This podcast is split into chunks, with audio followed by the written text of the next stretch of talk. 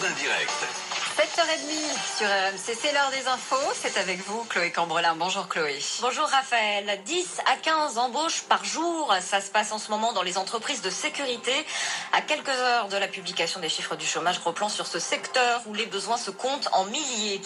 Deux articles et une grosse polémique. Le projet de réforme de la Constitution porte bien sur l'état d'urgence et la déchéance de nationalité.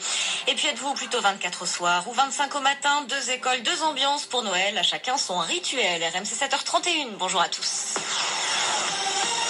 Net baisse en septembre, forte hausse en octobre et quoi en novembre? On connaîtra ce midi les derniers chiffres du chômage. Le niveau actuel est au plus haut avec 3 590 000 personnes sans aucune activité en France métropolitaine. Alors il y a un secteur qui embauche beaucoup en ce moment pour des raisons, c'est vrai, dont tout le monde se serait bien passé. Ce secteur, Antoine Perrin, c'est la sécurité.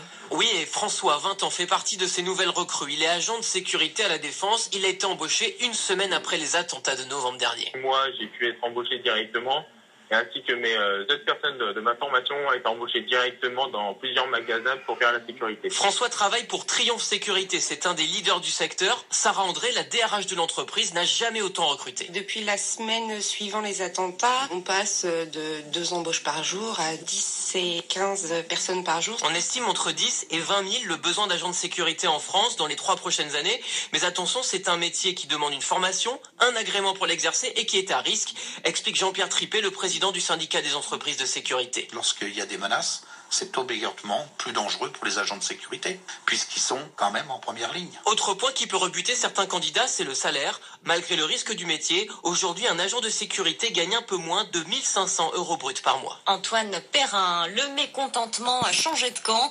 Hier matin, la droite était scandalisée par le recul annoncé par euh, Christiane Taubira.